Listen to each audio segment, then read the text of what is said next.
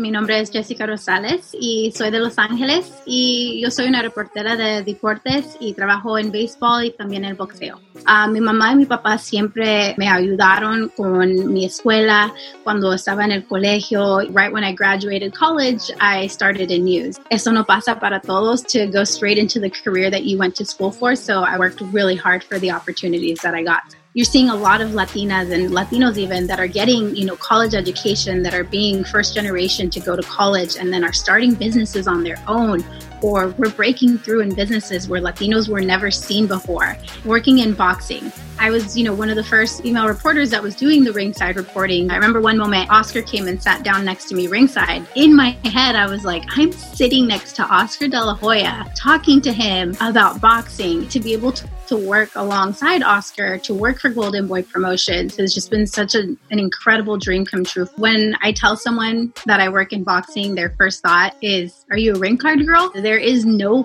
field that is just for men. We're powerful, we're resilient, we're very stubborn. And that is one of our greatest assets because you tell us we can't do something, we're going to show you exactly why we can and why we did it even better than you ever would have imagined. So I would definitely tell, you know, baby Jess, you know, don't worry about other people. You do you, you're confident, keep at it one of the biggest moments in my life when I was working for HBO Latino, hearing the start of the HBO music in my IFB before my very first show was just the future is going to look very different. But I think people are going to start coming up with ideas and start shaping the world. I think right now is that moment for everybody to start bringing ideas to the table.